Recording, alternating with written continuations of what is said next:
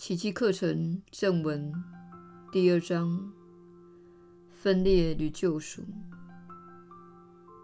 四、疗愈是由恐惧中解脱。耶稣的引导。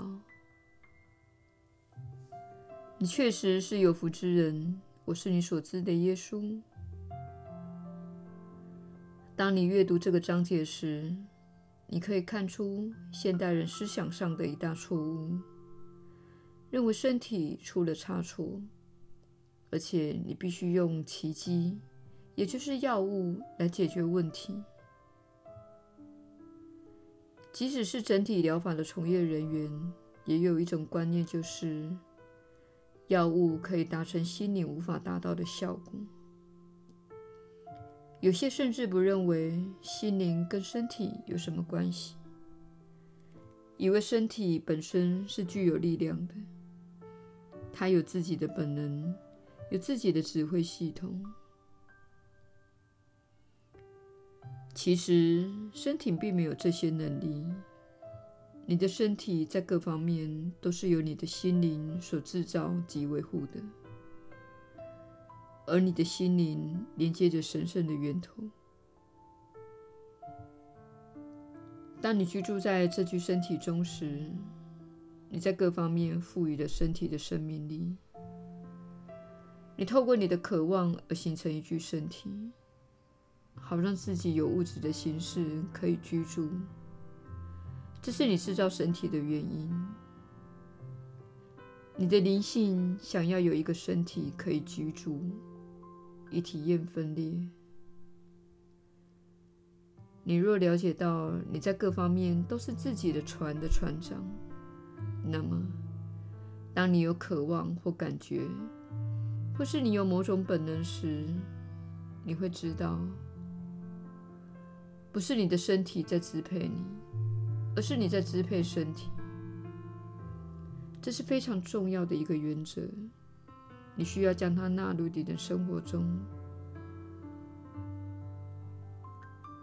当你在一天当中有身体方面的感觉时，比如说你肚子饿，看起来像是身体在告诉你该做什么，但实际的情况是，你那具有不可思议能力的心灵，透过身体告诉你，现在是你该摄入一些营养的时候。你需要一些食物。为此之故，食欲可以被一个人心中所抱持的偏差信念而严重的扭曲。比如说，唯有我变瘦才会有人爱我，或是唯有我变胖才会有安全这样的信念。这些都是存在一个人内心的想法。足以使人身体产生饥饿感，或是没有饥饿的感觉，而这种感觉会引导一个人的行为。所以说，你根据你对身体讯息的解读所引发的行为，实际上是源自你的心灵、你的灵性、你的意识。在你经历觉醒的过程中，请务必承认一个事实：你的身体只是一个学习工具，它看似传送身体层面的讯息给你，但实际上这些讯息是来自你的心灵，可能是潜意识或表意识的讯息。你可能有意识地与你的身体沟通，也可能是无意识的。无论哪一种情况，请了解身体的疾病、病痛或损伤，那是一种讯息传递系统，传递给你你在此之前所忽略的讯息，也就是你的导向系统给你的讯息。它使你感觉要做什么或不做什么，使你感觉喜欢这个或不喜欢这个。当你漠视了那些小小的暗示的指引，无视于这个来自源头的讯息系统，他告诉你这件事情我感觉不好，我不该去做它。但是你漠视它，这样做的结果是，最终你的身体会给予你讯息。比如说，你在不想吃东西的时候吃东西，因为社会的因素，或是必须吃完盘中食物等这类文化教育，使你漠视你不想吃这个食物，或是你不想吃太多的感觉。于是你的身体最终透过累积太多体重的方式而给予你讯息，使你感到不舒服，甚至生病。此时，你会开始注意到这个问题。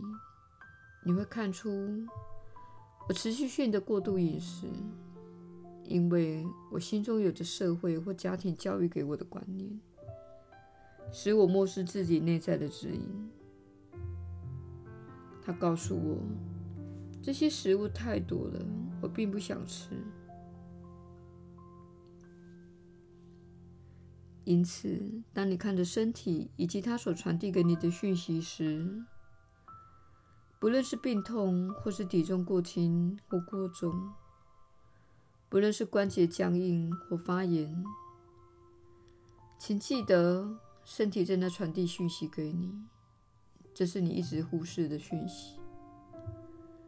这讯息之前是很隐微的方式，透过你的感觉的导向系统。传递给你。如果你在沙发上坐太久，你的身体会给你讯息：我想要舒展一下，或出去散散步。你会有想要起身出去活动的感觉。如果你漠视这种感觉而说：不，外面太冷了，我不要出去。此时你要知道。你想要去运动的动力，乃是源自圣灵。